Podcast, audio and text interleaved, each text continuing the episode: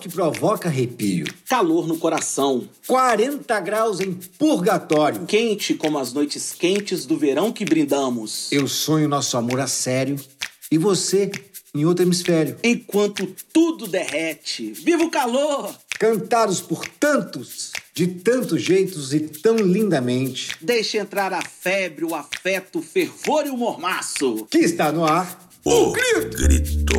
O grito. O grito. O grito. O grito. O grito. O grito. O grito. O grito. O grito. O grito. Grito. O grito. O grito. O grito. Calor é energia, é caloria, é condução, convecção e radiação. É sensível, é latente. Massa, substância e temperatura. É forma produzida pelos movimentos moleculares e que determina qualidades variáveis de um corpo. É quentura. É elevação de temperatura produzida pelos raios solares. O sol nascendo é um espetáculo minúsculo de tempo, de beleza. Um mar que logo vira aquele céu de sempre. É qualidade daquilo que está aquecido. É Manuel Bandeira em versos. Vamos viver no Nordeste, Narina. Deixarei aqui meus amigos, meus livros, minhas riquezas, minha vergonha. Deixarás aqui tua filha, tua avó, teu marido, teu amante. Aqui faz muito calor. No Nordeste faz calor também. Mas lá tem brisa. Vamos viver de brisa. O poeta de Recife! Eita! É aumento de temperatura do corpo causado por alteração da circulação sanguínea ou do equilíbrio homoestático, Iano. Ai, meu Deus. Escuta! Gritou ou teria sussurrado Mário Quintana: O que eu quero, o que eu amo, o que eu desejo em ti é teu calor animal. ou teu calor animal, não tem É, e não. calor também é comportamento impetuoso que consome grande quantidade de energia física ou psíquica. E arde. Tantas vezes. No calor do momento, no calor da hora. E é também porque nada deve ser somente uma coisa: a atitude fraterna ou cordial através de olhar, palavras ou gestos. Ah, e já dizia o poeta: meus amigos, quando me dão a mão, sempre deixam outra coisa: presença, olhar, lembrança, calor. Meus amigos, quando me dão, deixam na minha a sua mão. O calor é também distraidamente Leminski, Leozinho. Lá da fria Curitiba é a vitória do sentido, do sentir. E sentir também é jeito de dizer a verdade. Já disse nossa convidada através da sua caneta única. E como pode ser impetuoso o reencontro entre a prosa e a poética? Del, conta aí.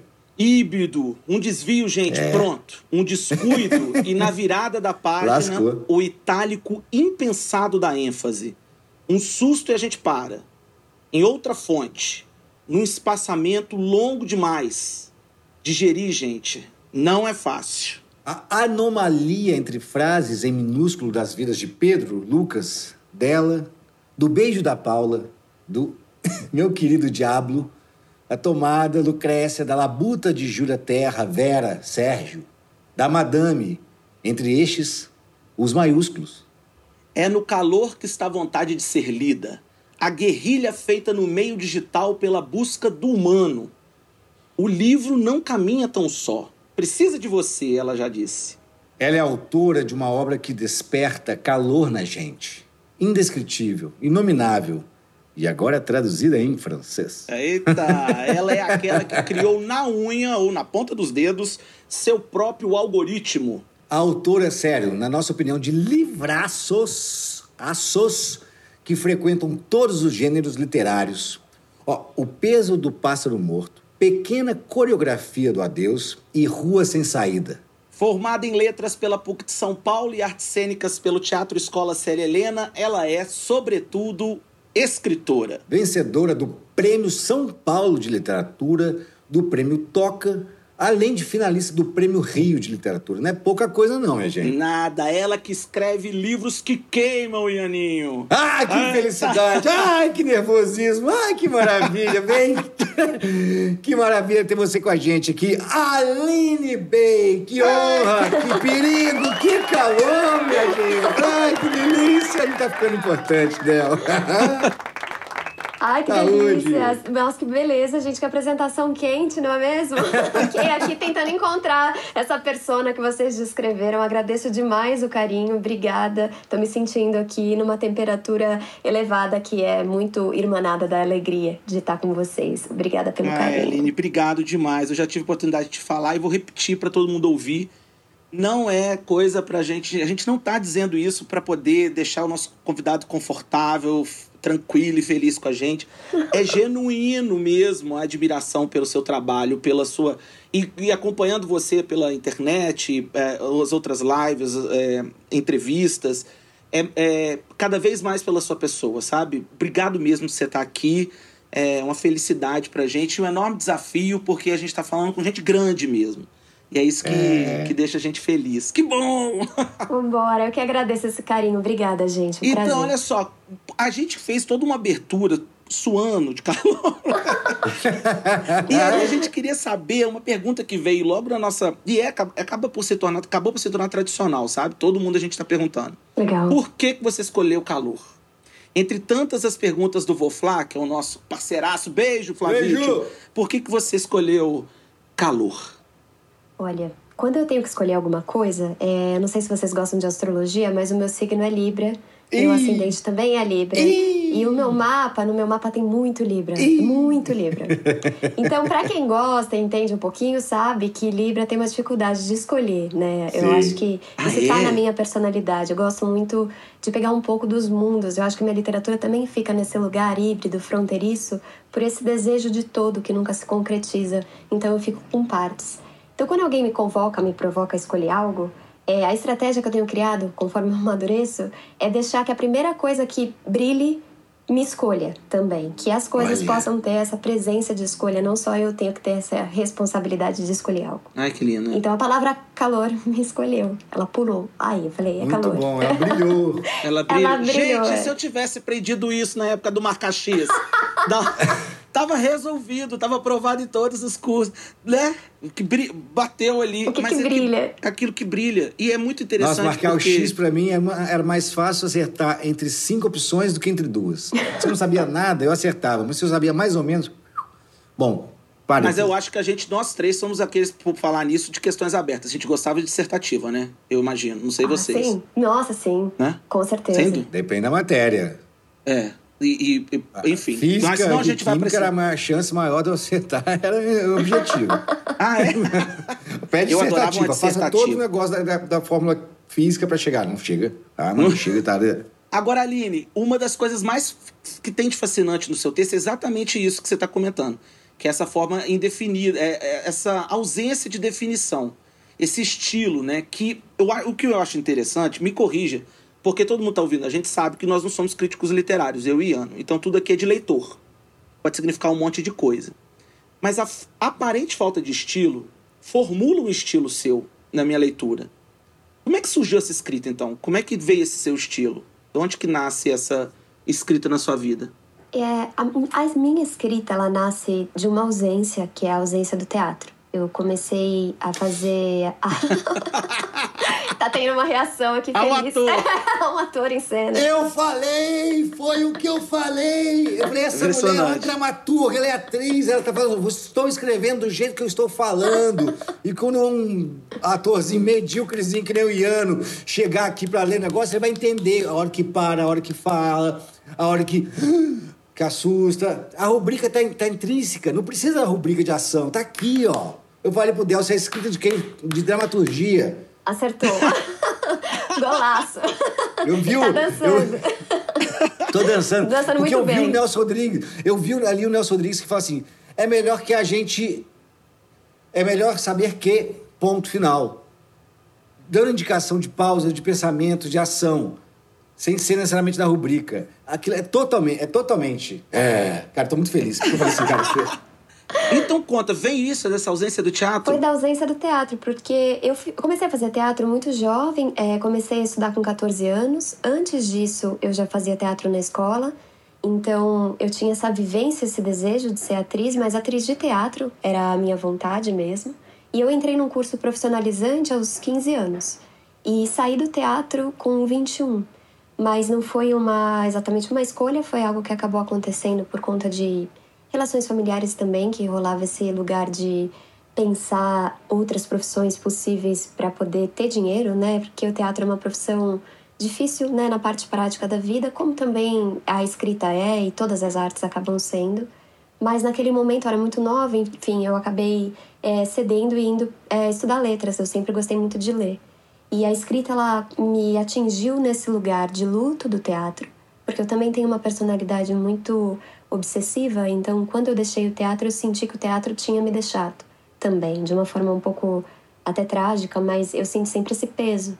Então, quando eu uhum. comecei a escrever, que foi algo muito a partir dos meus colegas na faculdade que escreviam e aproximaram esse ato da escrita de alguma forma do meu cotidiano, porque antes é, a escrita não estava conectada com literatura. A literatura era uma coisa, o ato de escrever cartas, o ato é, de escrever, enfim, um poema, escrever redação e ter prazer nisso, não estava conectado com o ofício da escrita. Era algo muito distante para mim.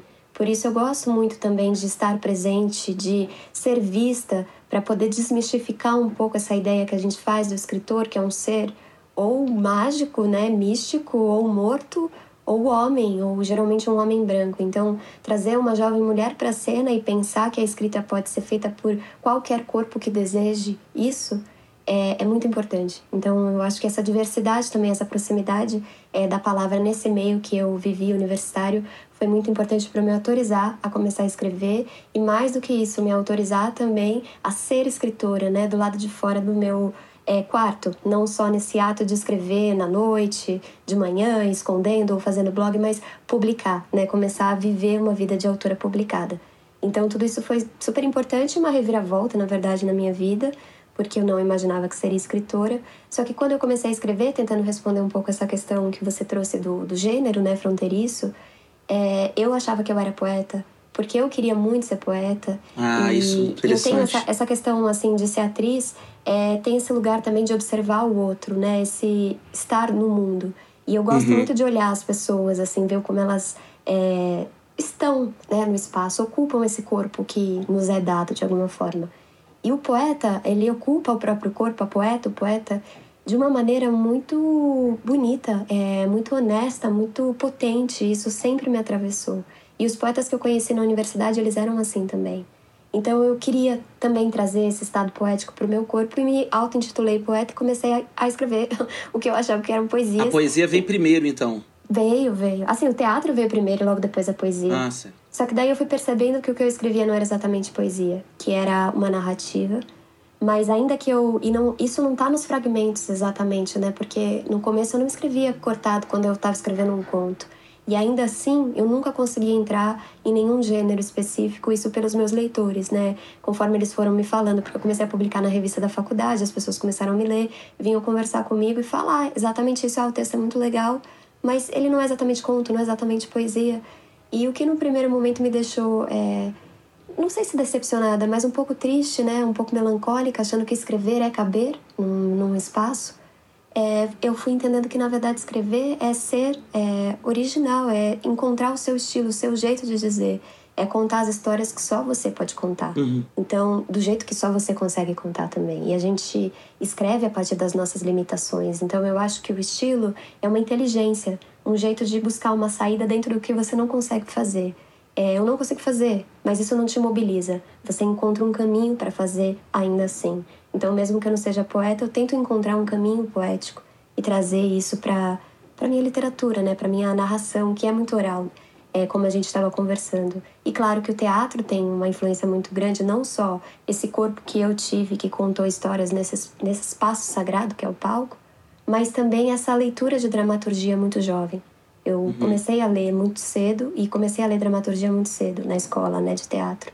E ler esses grandes dramaturgos, a gente falou de Nelson Rodrigues, mas Chekhov, Tennessee Williams, Shakespeare, é, era muito profundo, né? Ler assim naquele momento de formação é, ser atravessada por essas grandes forças mundiais, foi um impacto muito grande de texto também, não só como atriz, mas também como leitora. Uau, isso existe, né? E uma peça bem escrita, ela tem uma força idêntica ao romance. Ela está contando uma história e ela é autossuficiente. Por mais que ela seja escrita para ser encenada, de alguma forma ela é suficiente para o leitor. Você tem muito prazer estético lendo uma boa peça, como você tem lendo um poema, uma, um conto, um romance. As pausas, é, né? É literatura, Mas né? tem. É literatura. É, mas tem uma.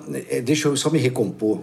Porque eu, achar, eu achava que eu ia dizer isso de maneira organizada. Que eu, falava, eu comentei com o Del que, que para mim, é, quando eu li que você é formado em artes cênicas, fez todo sentido no mundo, porque para mim isso é dramaturgia e tal. Mas tem uma diferença muito importante na, na literatura que, que separa a dramaturgia. A dramaturgia é ação. A palavra é ação. A gente. É, aquilo é para se transformar em ação.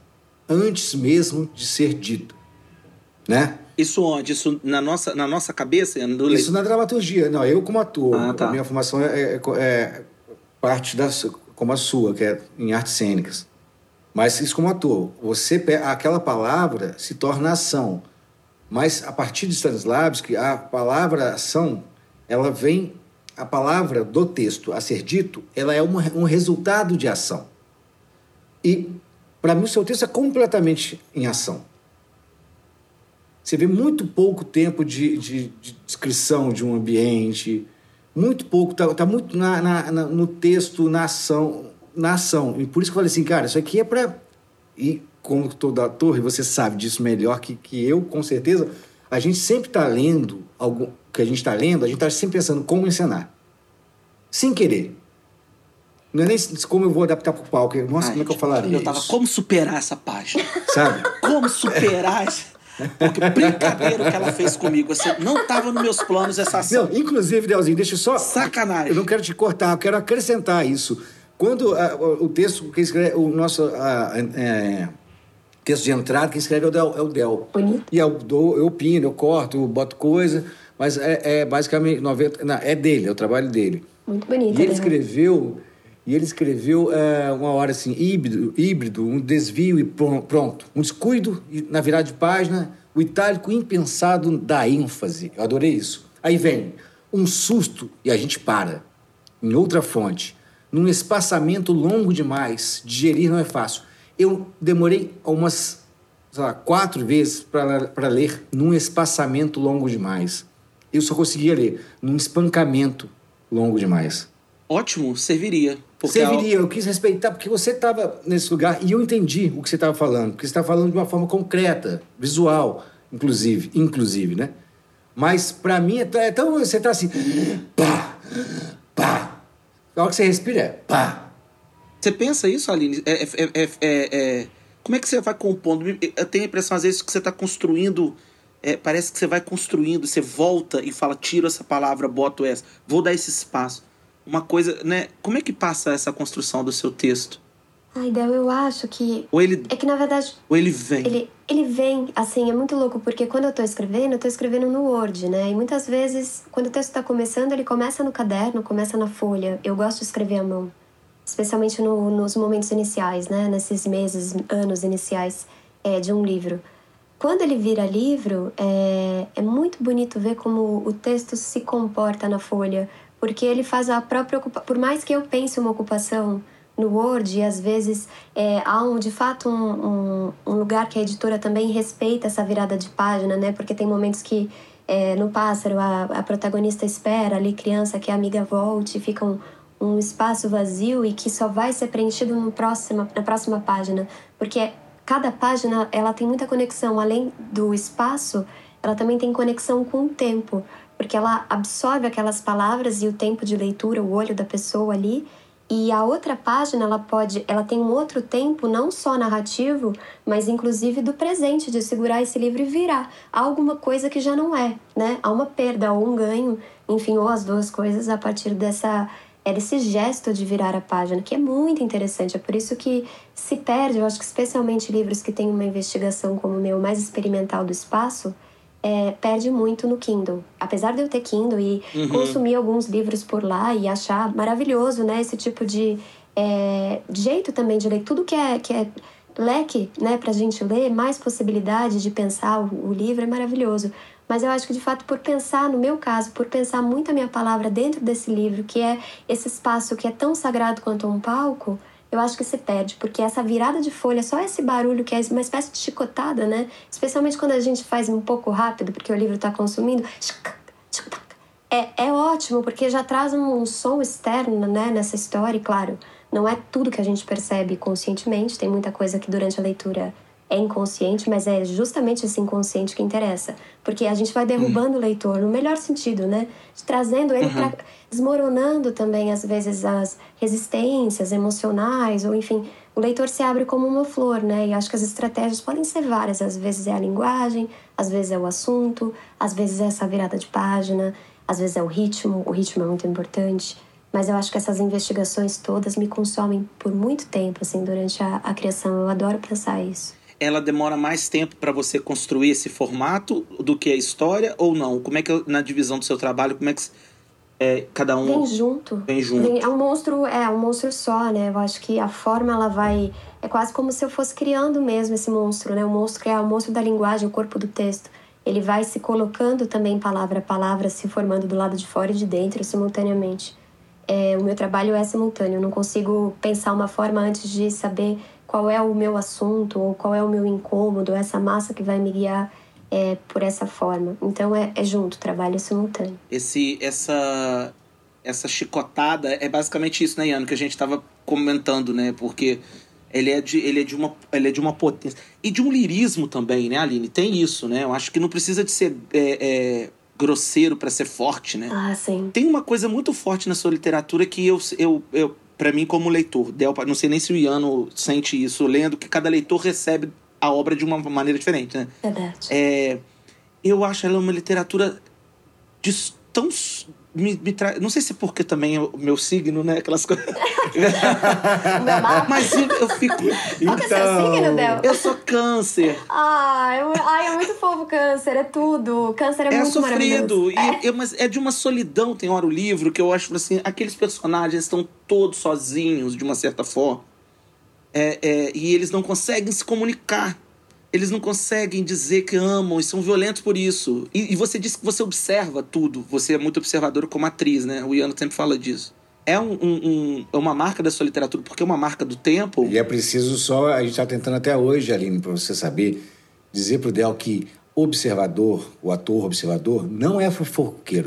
Observar o outro não é fofoca, são duas coisas distintas. Com certeza, nada a ver, não. É, são coisas absolutamente diferentes. O observador é um observador de si também. Então ele coloca o corpo dele na observação, né? Eu acho que quando você coloca nessa, nessa questão da fofoca, o boato ou algo, você tira o seu, né? Você é só o outro. Aí você se coloca uhum. num lugar de superioridade. A observação se coloca num lugar de é, troca, né? É, então você está se observando também. Ai, eu tô há dois anos tentando falar isso. Ela falou em dois minutos. Agora você entendeu, Del? A diferença da observação do artista pro fofoqueiro? É essa a diferença. É, porque eu quero ser um observador, mas eu comento com a minha esposa depois, então não é legal. Essas coisas. Eu vou desnivelando pra fofoca, mas é uma fofoca interna, gente, não é uma fofoca pros outros. Mas enfim, Deixa eu te fazer uma pergunta, vou mudar o, o que me veio aqui também. É, o seu, o, eu tenho muita curiosidade de saber, Aline Bey é o seu nome ou é um, um, um nome artístico? Ou é um, um, O sobrenome Bey é seu? É, de, é, de, é, seu, é de sua família? É, eu, é, ele queria também perguntar alguma coisa, mas eu vou responder depois você fala, né? Não, então, Isso, tá, é desculpa, não vi. não imagina. É, o meu nome é Aline Viana Bey, é, Viana com dois N's. Bey é italiano, é o sobrenome do meu pai. Quando eu atuava, eu usava Aline Viana. E aí, quando eu comecei a escrever, eu senti que era uma nova persona, né? Então, eu trouxe o Bey. E acho que traz junto uma nova personalidade. O nome é muito importante, a gente pensar o nome. Inclusive, o nome que a gente assina nos os nossos textos é, é fundamental, porque é o nosso rosto, né? O ator tem um corpo, né? O material de trabalho. O escritor, o que ele tem é o nome dele. E por muitos anos, às vezes, a gente escuta um nome de alguém que escreve por assim, pelos séculos e não sabe exatamente qual é o rosto que ele tem, que ele teve, que ela teve. o nome é mais forte, né, do que essa presença. Então eu achei que o Bey é, trouxe algo também curto, singelo, é, com letras que se repetem e pequeno. É, eu gosto muito da investigação do pequeno, né? Tem o pássaro, tem a pequena, é, tem o Rua Sem Saída, essas quinas, esquinas, esses lugares onde parece que é, cabe na mão, né? É, eu gosto desse nome, assim, desse tamanho. Então, por tudo isso, eu, eu aceitei esse sobrenome. E depois que lê, a gente começa a achar que é a Aline Pei. Vai lendo É. uma, uma página, passa a página, pá, Pei. Paulada Vai atrás de paulada. batendo. Não, o que eu ia dizer é que, por acaso, eu li o, o Rua Sem Saída pelo, pelo tablet, não é nem pelo Kindle. Porque eu esqueci, eu não tinha comprado ele, tinha comprado os outros, e esqueci de levar numa viagem. E fui baixar de novo. E aí encontrei ele. Funciona, tá? Eu sei que você já sabe que isso e tal, mas pra mim super funcionou. Os espaços funcionaram, não é a mesma coisa, nunca vai ser, não tem cheiro. É. Né? Não tem cor, mas, mas funciona. Bate igual, tem o espaço, tem o espaço que não é mais assim de você passar o olho, mas é de você passar. Ué, porque tem uma, uma coisa também, aqui quando você tem um espaço aqui, e aqui você tem alguma coisa, você está vendo que ali tem alguma coisa, você puxa, o outro você tem que subir. Você tem um, entra uma tela em branco. Esses espaços são lidos também. E como a gente lê muito cotidianamente pelo celular, isso te causa um buraco também. É. Você tá indo, cadê? Cadê? Ah, tá. Chegou. E a gente, tudo é muito rápido, então... Agora eu quero saber qual desses vai ser o primeiro trabalho que você vai dirigir ou fazer com, com autoras de teatro, porque isso aqui é teatro. Pra mim, não, ninguém me tira da cabeça. Ninguém tem me essa tira da ideia? cabeça que Então, vocês... o Pássaro foi adaptado para o teatro. Eu não sei se vocês chegaram Ah. a ver pela Helena Cerello, uma atriz maravilhosa que Não sabia. Célia Helena, dirigido pelo Nelson Baskerville, é, com edição de músicas e composição das músicas do Dan Maia. Mas quando foi isso? Não acho E foi. Ai, que, que a gente estreou ano passado. É, Perdi essa, eu perdi. Mas vai voltar. É, já teve algumas temporadas e assim a ideia de fato era fazer nos palcos, mas aí a Helena já estava estudando, estourou a pandemia e ela foi para um sítio com a família dela. E ali ela continuou os estudos, né? E ela tá num lugar, ela ficou ali num lugar durante a pandemia com muita natureza. E quando ela estava ensaiando o pássaro na casa dela, ela já estava ensaiando no, nari, no, no jardim, perto de uma árvore. Então ela estava nesse lugar já muito próximo. Seu Luiz já era mato, já era. Então quando ela foi para esse sítio, essa natureza se expandiu. Ela começou a ficar com essa ideia de de repente fazer por streaming mesmo, gravar. Ela começou a se gravar. E, e começou a funcionar. E ela convidou o Nelson Baskerville, que foi nosso professor também no Célia Helena, que é um grande diretor. Ele montou um espetáculo que é um dos meus favoritos da vida, que é o Luiz Antônio Gabriela, que, enfim, já completou 10 anos de existência. Um espetáculo que ganhou é, o coração de muita gente. E ele, eu sou muito fã do trabalho dele, assisto todas as montagens. Quando ele topou e ela me contou, eu também fiquei muito feliz. E aí ele tá, é, ele ficou gravado, né? Um espetáculo que tinha cenas gravadas e cenas que ela fazia ao vivo. E tinha essa mescla, muito híbrido. É um experimento cênico, ela costumava chamar. Nossa. O que eu acho bem interessante, né? Pensando nessa linguagem que a gente já está conversando, que é fronteiriça minha, também ela, a linguagem que ela elaborou esse espetáculo por conta do nosso contexto social, político, foi híbrida também. E a pequena, é, ela está sendo estudada pela Tarsila Tanhan, é, que vai montar ano que vem a peça. Ela tá, é, escreveu nas leis de incentivo e está esperando o resultado, mas de qualquer forma ela me disse que vai fazer. É, tendo dinheiro ou não, a gente dá um jeito, porque o pessoal do teatro sempre dá um jeito. Isso que é bonito, né, do teatro, É. faz acontecer, porque a situação É nunca é ideal, né? Mas sempre a gente faz e tô super animada, assim, pra ver. Ela já gravou, quando ela leu a pequena, no, é, no começo do ano, ela gravou já um vídeo é, com um trecho do Diário da Júlia, que tá no meu Instagram, quem quiser buscar. E já ficou assim lindo. Foi o primeiro contato do corpo dela com o texto e ela trouxe assim uma potência tão bonita de Júlia. E aí agora ela tá investigando, aprofundando os estudos e acho que ano que vem a gente estreia também. Ai, tá que delícia. Agora, a gente, eu tava ouvindo as, as suas colaboradoras, as suas parceiras de trabalho, e a sua literatura é feita de mulheres fortes, né?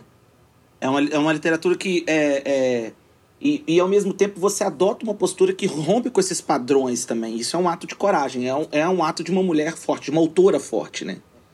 Tem duas coisas que eu queria saber. Até que ponto a gente tem essa, esse, esse recorte de gênero que compõe a sua obra e você como autora no circuito literário brasileiro?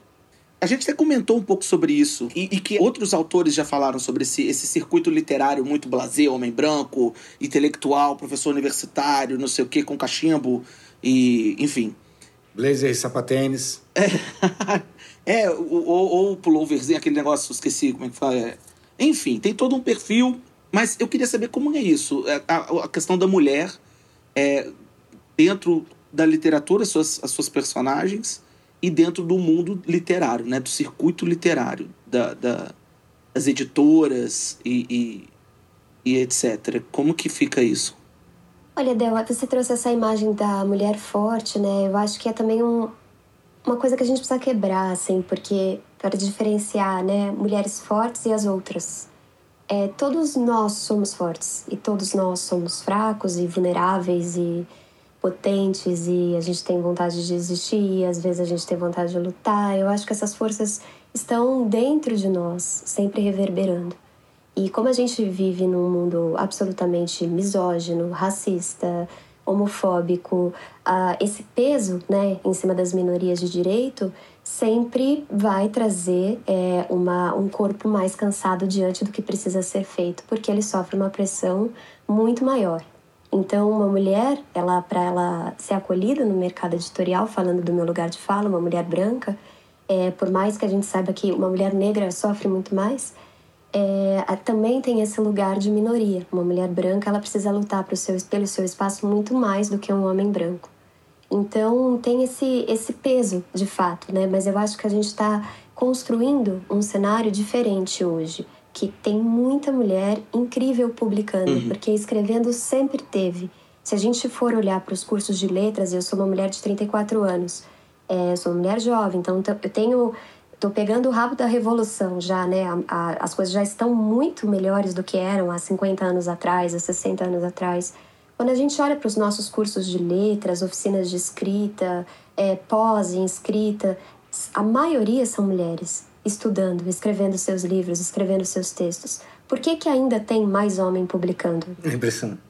É, ou seja, essas mulheres estão escrevendo e estão se capacitando para essa escrita, estão procurando o melhor caminho possível, o mais profundo possível.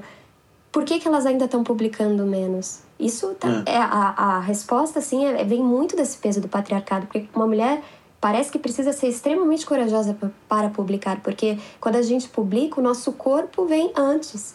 É, várias matérias, entrevistas que já fizeram comigo falam da minha aparência. Eu nunca vi falar de aparência de homem nenhum para dizer de literatura, da literatura que ele faz. Por que, que tem que dizer que eu sou delicado, ou eu sou não sei o quê, ou eu sou aquilo, ou eu sou assado, ou eu sou...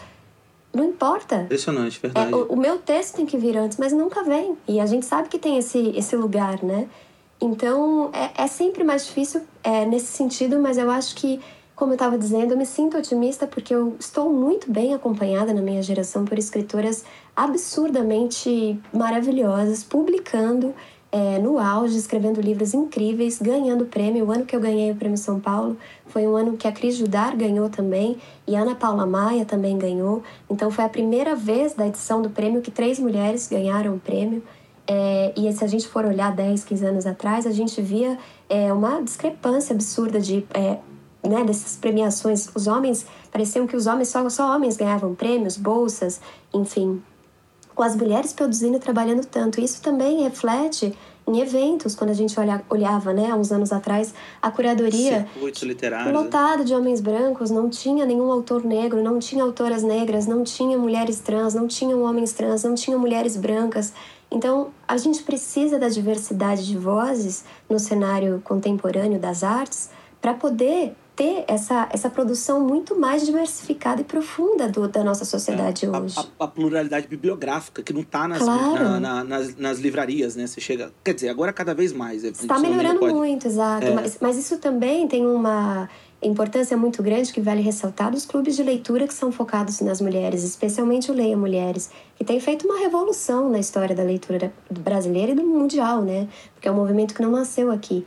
Eu mesma participei de, mas assim, diversos clubes de leitura, mas muitos mesmo, desde o Pássaro. E é uma força muito grande, porque o clube de leitura tem esse lugar de contextualizar a produção da mulher, valorizar também a, as autoras contemporâneas brasileiras, né? Porque a gente também tem uma, um altar das nossas autoras, é, as grandes autoras, Clarice Lispector, Lígia Fagundes Telles, É, mas enfim, esse lugar é, que já é, né, de alguma forma conquistado por elas, mas também tem muitas autoras que estão chegando, que estão fazendo um trabalho muito bonito, né? E trazer né, essa, essa profundidade. E ainda dentro dessa nossa conversa de prêmios e autoras, assim, é, você é uma autora premiada. Até que ponto o prêmio, o reconhecimento dos pares é fundamental para a literatura ou para ou para o sucesso comercial. E aí, falando ainda das mulheres, a gente teve recentemente uma atriz reconhecida. Enfim, a Academia Brasileira de Letras fez as pazes. É. Quer dizer, acho que, né? Está tentando. É, é começou a fazer. Ainda, a, ainda é cota. É, começou a conversar é um primeiro... com. Não, mas até com, a, com, com, com teatro, com, com artes cênicas, né? Sim. Que é uma coisa que, é. que eu sentia muita falta. É, antigamente era com Sarney, né? ainda, né? Tá lá, né? É. Sarney Marco Maciel, é. é bom. É imortal, né? E, e aí, como fica o reconhecimento e o lugar do reconhecimento da mulher, né? As, a, os prêmios e o reconhecimento entre os pares? Porque a turma nova da geração de, de, de autores brasileiros está preocupado com a Academia Brasileira de Letras? Eu acho que eu não posso falar por todos, né? Muita gente, eu posso falar sempre por mim. Eu acho que no meu caso, é, o Prêmio São Paulo foi um prêmio que me ajudou muito. É, o Pássaro, que é o meu primeiro livro, né? O Peso do Pássaro Morto, ele foi publicado é, pela editora Nós, em coedição com a Edith. A editora Nós é uma editora que está crescendo muito no mercado nacional. É, mas é uma editora que, quando eu publiquei, ela tinha um, uma penetração menor no mercado. Então, eu vendi meu livro por muitos anos e ainda vendo com uma frequência menor, porque hoje eles caminham mais sós. Mas eu, eu tive um esforço muito grande de vender esses livros pela internet, como a gente estava conversando no começo, né? Eu achei muito bonito que você colocou que fazer essa guerrilha pela internet para conquistar o contato humano. E é, é, acho que você pegou no nervo, é justamente isso. Eu nunca é, digeri bem esse lugar de que o Brasil não lê. Eu acho que a gente tem um país muito grande, muito rico, muito interessante para a gente colocar essa grade, sabe, é, em vez de lutar. É importante a gente trazer cada vez mais o livro para a pauta, pensar em como trazer acesso para as pessoas que não têm condição de ter um livro em casa, formar biblioteca, formar leitor, uhum. mediador de leitura dentro dessa biblioteca, porque não adianta colocar um lugar cheio de livros e não fazer evento, e não pensar em como mediar esse encontro do livro e da comunidade, enfim. São tantos caminhos para a gente pensar, né, é, como aproximar esse objeto tão importante que é o livro da sociedade. Então, sempre foi uma inquietação grande e, e uma espécie de causa para mim, né? As pessoas podem ler mais, é, querem ler mais. Como? Faz, como uma, uma autora como eu, que acabou de começar, que acabou de começar a publicar no mercado que é imenso, que é, é historicamente poderoso, é, pode ser lida. Como alguém vai saber que eu publiquei? Né? No meio uhum. de tantos livros na livraria, tantos lançamentos importantes, como é que uma autora jovem é olhada né, por uma, um núcleo maior de pessoas? Então, mandando mensagens, falando para as pessoas que eu lancei meu trabalho e tal. E aí o Prêmio São Paulo chegou em 2018, então um ano depois desse início de trabalho, o Pássaro já tinha conquistado muita coisa, assim, pelo, por esse esforço e por ele mesmo também, encontrando seus leitores pela internet. E o prêmio ele vem consolidar esse trabalho e trazer uma nova bolha de leitores, uma nova bolha de pessoas interessadas é, nesse livro a partir do prêmio, que é um prêmio muito importante. Eu acho que. E ele tem uma, uma categoria muito interessante que eu acho que tem que voltar, porque ano passado, por exemplo, não teve, ele é dividido pelo livro do ano e estreantes acima de 40 anos e estreante é, até 40 anos. É, eu ganhei com o Pássaro esse estreantes até 40 anos, quando eu ganhei o prêmio eu estava com 31 anos. E é muito importante ter essa divisão, porque de fato um autor que está começando é, é, difícil ele encontrar né, um espaço é no meio de autores mais experientes que já escrevem por mais tempo, que têm uma maturidade maior, porque o tempo e a literatura são muito irmanados. O tempo faz muito bem para o artista, quando ele sabe né, se aproveitar dessa vivência no, no tempo e espaço da cidade, do campo onde ele vive. Então é difícil para um autor que está começando ganhar alguma coisa. E ter um prêmio focado nos autores mais jovens é muito bonito. E traz Verdade. um, né, acho que para a carreira, assim, um, um, lugar é, mais sólido para você pisar, assim, mais leitores também, mais acesso. O livro está nas bibliotecas de São Paulo, enfim. Eu, eu achei assim maravilhoso, fora que essa quantia também em dinheiro ajuda muito a gente a estruturar a parte prática para continuar escrevendo o nosso próximo trabalho. Porque, de fato, literatura exige tempo, esforço, estudo, como qualquer outro trabalho que a gente for se dedicar seriamente. E ele não traz é, rapidamente o dinheiro, né? Que é algo que é, a gente sabe que é o motor do, do nosso mundo. Então, o prêmio também tem essa responsabilidade social de trazer uma, uma tranquilidade né, nessa parte prática para você continuar trabalhando. A gente vive num país onde o autor, acho que no mundo inteiro, né, Aline? O autor sempre tem que se dividir em vários outros trabalhos para poder. Então ele nunca é autor 100% do tempo. Ele é autor, tradutor, professor. A gente está brincando com o perfil do professor e tal, enfadonho, aquela coisa toda. Mas ele também é professor e, e ele vai assimilando. É, e você lê autores. É o artista em geral, né? É. Eu, eu, eu tava até. É, é, você vê autores super reconhecidos e que não conseguiram estabilidade financeira. É uma coisa impressionante, é uma coisa assustadora. Em países desenvolvidos, né? Sim. Não, mas é curioso, é, em tom de piada, você deixar de fazer teatro para buscar algo mais seguro e ir para literatura, né? Não adianta, cara. Eu vou pro meu né? prazer. Né? Eu vou pro meu prazer, não adianta. Não adianta. Não me encham, não vai adiantar, vou rodar. O que, que sua família disse sobre isso? Da hora que você falou, ah, já achei uma coisa que vai salvar a gente. Letras. Eu vou escrever. Aí falar, ah, faz agora, faz se você quiser. 15 anos tentando te convencer que teatro não vai dar em nada, você vai escolher. Ah, vai, vai, é que eu acho que a escrita ela é mais silenciosa, ela foi mais silenciosa. Quando eu entrei na faculdade de letras, não foi com a ideia de ser escritora, isso nem passava pela minha cabeça. Foi com a ideia de ser professora, de fato, professora de literatura. Mas é, aí é uma terceira coisa que não dá dinheiro. ah, mas perto do teatro, pelo menos é um salário mensal. Mas é verdade. pelo menos não gasta tanto da aula como gasta fazer teatro, né? É verdade. É, um, é um, um, desafio novo. Gente, olha só, que tristeza, porque eu tenho. Eu sempre dou a péssima notícia de dizer. O tempo do programa dela. tá acabando, gente. Eu sinto demais, mas não temos outra saída, e o Ian fica injuriado eu quando fico. eu falo que acabou o tempo. ele, ele... Eu, eu, eu, sou ator, então seguir regras não é a minha maior qualidade. então, eu acabo falando, acabou nada, vai continuar e fala assim: lembra de João Paulo, que é a verdade, João Paulo, que é o editor querido, amado. E fala, cara, uma hora, uma hora, dá mais de uma hora fica apertado para mim. E ainda mais, porque hoje a gente tem uma maior alegria, acho que, acho que vai dar muito bom o nosso instante. Vamos rotar a vinheta? Vamos rotar a vinheta? Vamos lá. Sobe o som, JP, gatinho.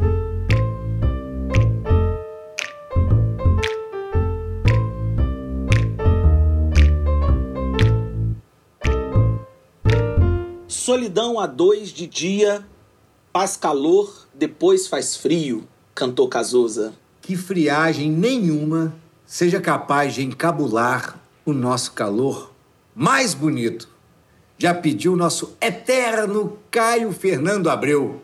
Agora, Aline, querida, obrigado, tá aqui, ainda tô aqui.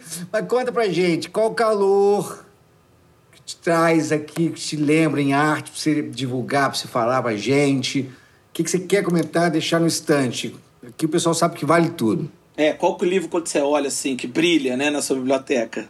Eu já até deixei aqui do lado é, um livro que foi, acabou de ser publicado, então ele tá quentinho aqui no Brasil. É uma autora bastante experiente canadense, Anne Casson. Eu não sei se eu tô falando o nome dela corretamente, porque eu nunca falo o nome corretamente. Ah, Del tem uma teoria maravilhosa. A teoria do Del é: ninguém é obrigado a saber nome de estran gente estrangeira. É. Nem certo nosso.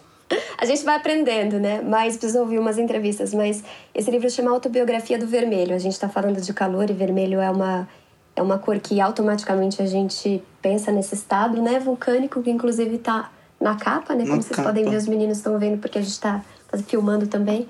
Mas é um livro, curiosamente, já tinham me dito que essa autora é, seria uma devastação, assim, para mim, me derrubaria, porque ela trabalha nesse romance que é um romance em versos, quebrado também, hum. pensando essa, esse lugar da poesia e da narrativa.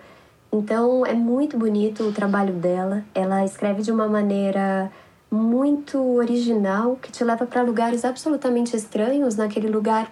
Pensando o estranho mesmo como potência de literatura, eu acho que a ler um livro e estranhar a linguagem, né? Estranhar como essas frases se encadeiam, até que elas formem um ritmo absolutamente novo e encontre reconhecimento dentro da gente a partir de tanta é, originalidade é algo muito bonito. Então, uma autora muito incrível que vale a pena conhecer, acabou de ser publicada no Brasil pela editora 34. Recomendo. Como é que é o nome? Anne Casson, Autobiografia do Vermelho. Deixa eu te fazer uma pergunta. Então, não é hora mais de pergunta, mas eu não aguento. E a, e a autoficção que tá na moda? Todo mundo tá escrevendo autoficção. O que, que, que, é, que, que tem de autoficção na sua obra? Gente, desculpa, eu sei que é estante, mas eu não podia deixar. Eu, assim, confesso para você que, como boa libriana que a gente tem conversado, eu não acredito em extremos ou definições. Eu acho que a nossa escrita é, é, é impossível você fazer ficção sem olhar para si. E é impossível olhar para si e não fazer ficção. É, não é um caminho de uma mão única, mesmo quando você está assumidamente pensando numa autoficção, ela já é mais ficção do que qualquer outra coisa, porque se a gente for pensar na memória, que talvez seja o nosso recurso mais literário, é o que é contar algo que nos aconteceu. E como isso muda a partir da, da escuta do outro, né? Depende de quem está escutando, muda o jeito que a gente conta o que nos aconteceu. A gente cria ênfases, a gente dá pausas, a gente coloca um ingrediente ali, a gente conecta uma coisa que estava desconecta ali, porque a vida é puro caos. Então, ainda que a gente se use como matéria-prima para algo, isso vai ter que ser transformado numa outra coisa que é a literatura. E isso, essa transformação para mim é um trabalho ficcional. Nossa, você é perfeito. Não, Maravilhoso. Depois, não, depois dessa aí eu indico no estante terapia ou álcool. Aí eu tava pode ouvindo escolher ela falar. ou pode fazer os dois. Eu tava ouvindo. Depois ir pro teco. Eu tava ouvindo ela falar falei assim, gente, tá tão legal, mas eu tô com vontade de dizer pra ela que a minha autoficção é só mentira, eu invento um monte de mentira. Aconteceu a nossa conversa, eu começo a mentir, invento. Mas conta mais, Aline. Outro tem mais dica pra gente? Ah, deixa eu ver. Ah, tem uma outra dica maravilhosa que eu acho que tem a ver com vermelho também, que é um, ah, um autor maravilhoso que é o Genet, né? O Jean Genet. E Ah, adoro. ele aqui com outro artista incrível que é o Giacometti. Hum, É, O Giacometti é um... Ele é um escultor, maravilhoso. também pintor, enfim, um artista que eu admiro muito. E a gente falando de solidão, né? Uhum. Eu acho que as esculturas dele são tão solitárias, né? Nesse lugar de, de ocupar esse espaço e com esses materiais que ele usa. E esse livro é um livro de ensaio do Genet. Ele foi... O, o Giacometti convidou ele para fazer um retrato dele. E ele ficou nesse estúdio, né, do Giacometti por um tempo. E ele, enquanto o Giacometti fazia, ele pintava ele, ele escrevia sobre as obras e sobre o próprio Giacometti. maravilha, isso, E eu é não um conhecia auto, isso é um não. retrato de duas mãos, né? Assim, enquanto um Isso me artista fala lembrou um, do outro. Um documentário que tá saindo agora, que é Artista e o Ladrão. Ai, Você eu já viu? amo, eu amo tanto esse documento. Indico nas minhas oficinas, você não Mas- tem noção, sou apaixonada. Nossa, é uma coisa. É uma gente, coisa. E o. Genê, e o Genê, e o Genê foi preso por, por roubo mais de uma vez. Inclusive, ele escreveu Nossa Senhora das Flores na prisão. Um romance dele. E o Diário de um Ladrão fala sobre isso, né? Eu adoro E o Diário de um Ladrão fala Grandes sobre isso. peças que ele tem, não, é, é um, assim, um É. super escritor, um artista monstruoso. E aqui, escrevendo sobre Giacometti, é, é emocionante a cada parágrafo. É um livro que, infelizmente, já está fora do catálogo, porque ele foi publicado pela Cosac Naif. Então já fica o meu Ai, que editora aqui máximo. para as editoras. Salve, estante virtual, gente. Ah, vocês falaram de, uma- de- um, de um documentário, eu não, não me lembro que documentário é esse. Artista e o Ladrão. Tem no MUBI, caso você tenha um MUBI. Nossa, que. E eu Mas me lembro. eu acho que eu aluguei no Google Play, cara. E eu lembro que vocês estavam acho falando também. Google Tem um filme sobre o Giacometti, um filme recente que eu não tô me lembrando agora. Ah, esse eu não vi. É, é, tem um filme que eu, eu não consegui acessar agora. Vocês estavam falando, eu tava tentando procurar no Internet Movie Database. ah, mas eu acho que eu vi sim. É um que tava no Telecine. eu acho que é. Eu, Eu acho vi, que. eu vi. Que ele não entrega a obra de jeito nenhum. Eu vi. E aquele negócio vai me dando uma angústia. Eu não sei quem que é. Depois a a gente bota direitinho no Instagram. É, não tô me lembrando agora. É bom o filme, eu adorei. Não é bom? É bom, eu, Eu só também- esqueci o nome, mas é muito bom, muito bom. Eu fiquei numa, num- num- numa ansiedade com aquilo. E você vê como ele tava no mundo dele, né? E você, Delzinho? O que, que você trouxe pra nós? Ah, eu não tenho como Sim, não Eu fazer. te conheço o golpe, conheço o golpe. Não, mas Ele sempre pede pra eu ir primeiro. eu não tenho como não indicar os dois livros para aqueles que estão cometendo um deslize eterno. Três. Não Os três, é. Você Mas eu, eu vou, vou- Eu tô com os dois na mão aqui. Eu também tô com esses dois. Você saindo ali, eu vou comprar porque eu quero mandar pra Aline, pra ela. Eu quero. A gente tem que aproveitar disso. Mandar de volta. Aproveitar do grito. O grito vai me dar algum lucro. Que é conhecer essas pessoas e ter os livros assinados. Quando eu estiver com fome, eu vendo e monto uma peça. Ai, meu Deus. Benjamin, vamos parar com isso.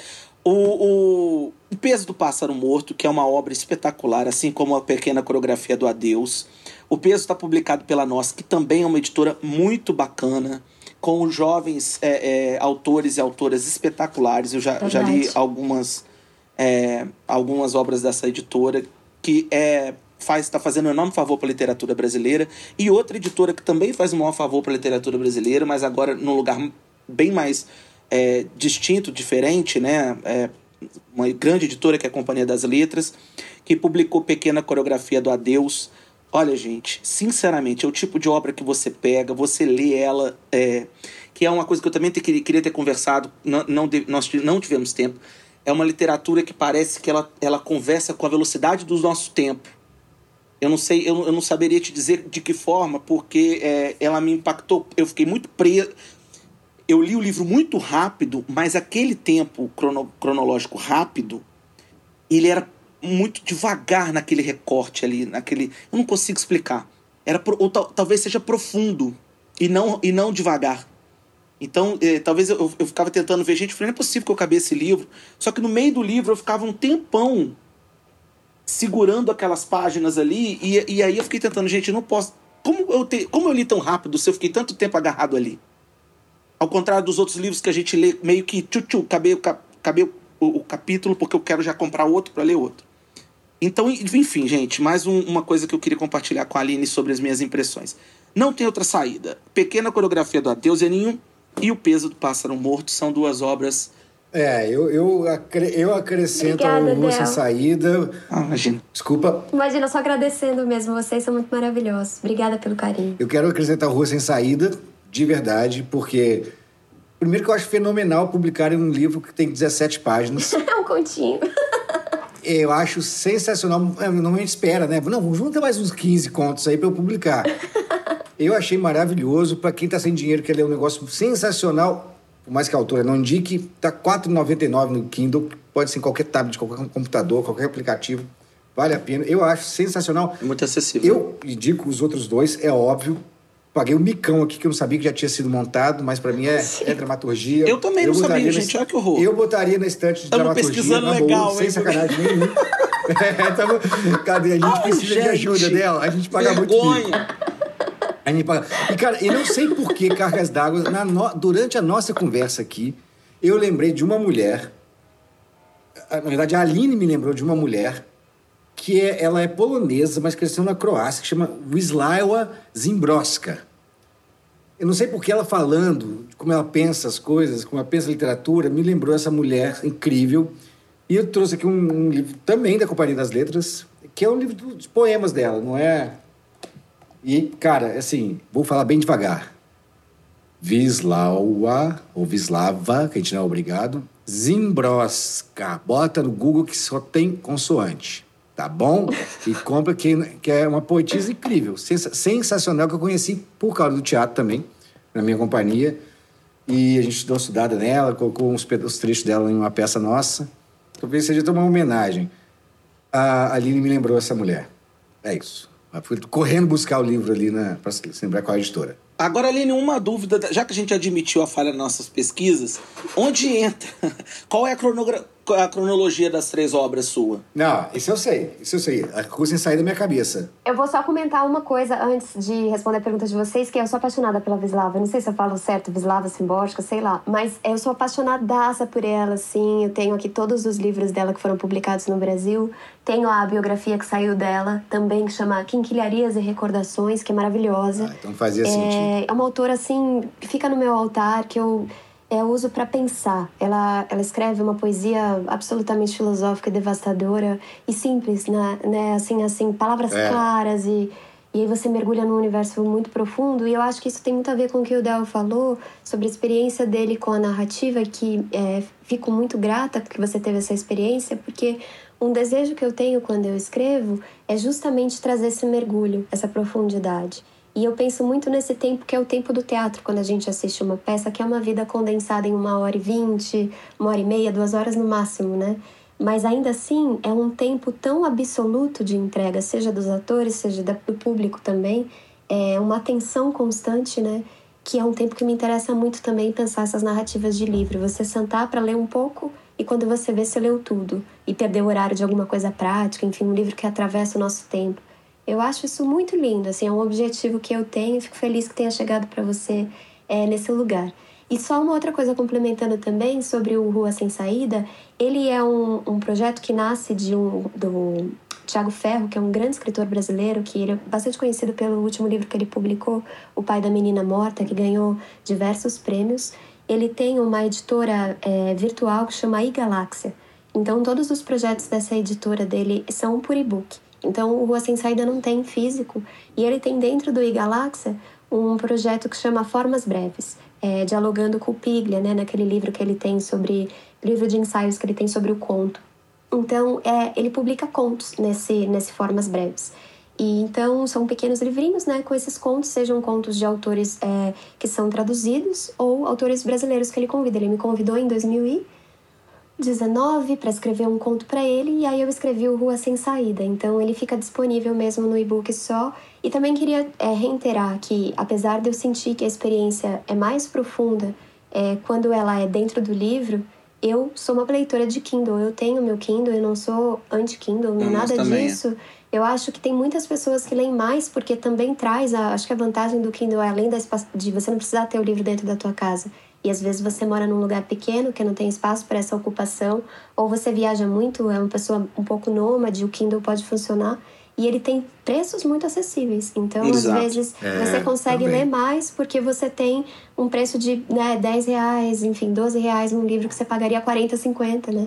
Tem essa coisa do O papel Kindle agora é um também. aplicativo, né? O Kindle agora é um aplicativo. Você não precisa ter o Kindle físico. Você pode ter um celular, talvez. Claro, exato. Tem E eu facilidade. acho que cada um tem que comprar um ler da, da maneira que se sente mais à vontade. De maneira É. nenhuma eu gostaria de trazer como uma ideia de, ah, tem que ser assim. Eu, só, eu sinto que é mais expressiva a experiência no livro, mas ela também pode ser super expressiva, como a gente estava conversando aqui no Kindle. Depende da nossa, também, temperatura, né? Falando de calor, da nossa disponibilidade. Só quero acrescentar uma coisa que a gente não sei porquê, não tocou hora nenhuma, que é tem muito humor na sua literatura. Assim, Ah, eu fico tão feliz. Com... Tem Nossa, fico muito muito feliz de humor, saber. cara. Assim, eu, eu dei umas gargalhadas boas, porque assim, uma que eu acho uma poesia linda e o que eu gargalhei é o cachorro olhando para os pássaros como quem olha para Jesus.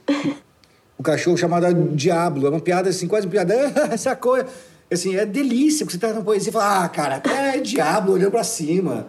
Entendeu? E por que Jesus não pode ser um pássaro? Cara, eu, eu ri um monte, assim. Ai, Essa é uma que que eu lembrei agora, porque eu sou apaixonado no diabo, porque ele sofre muito, tadinho. É, tadinho, ele, ele sofre muito. Mas, de fato, E animal sofrendo. Ah, é muito. É, é super duro, assim. Na verdade, o Rua Sem Saída, só pra falar. Eu sei que já tá super atrasado, mas só pra pontuar um pouquinho, porque a gente não falou sobre ele.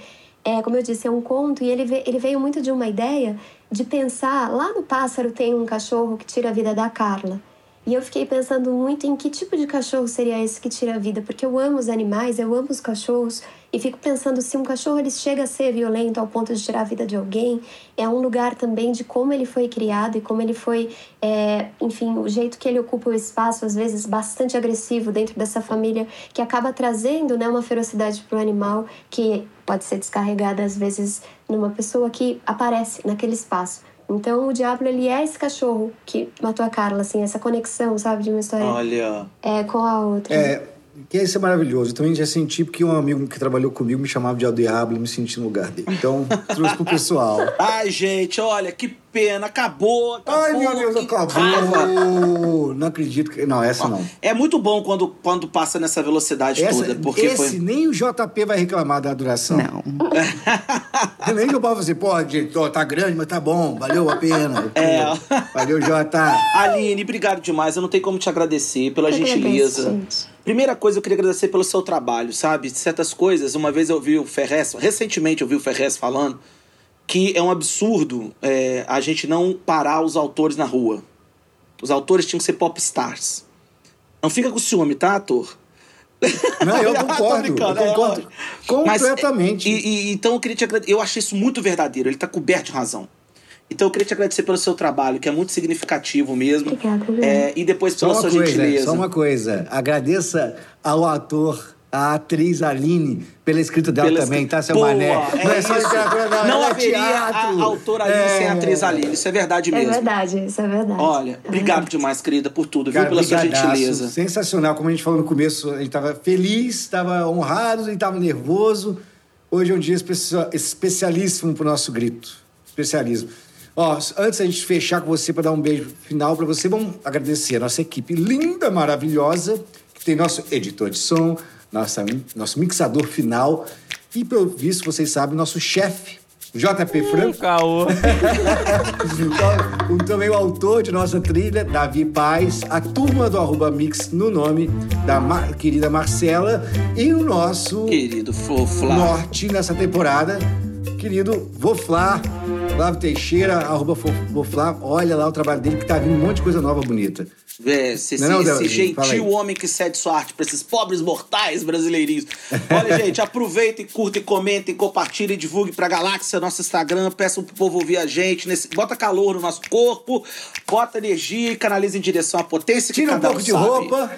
Muito obrigado, Aline. Obrigada, gente. Amei. Obrigada. Adorei estar aqui. Parecia que eu tava na sala da minha casa com vocês. Obrigada Ah, pelo que carinho. bom. É isso. E agora, como eu falo sempre, vocês vão ficar aí babando. Eu, a gente vai parar de gravar e vai bater um papinho com a taça de vinho. Um beijo pra vocês. Até semana que vem. Semana que vem não, a outra. Beijo. Tchau. O grito. Ai!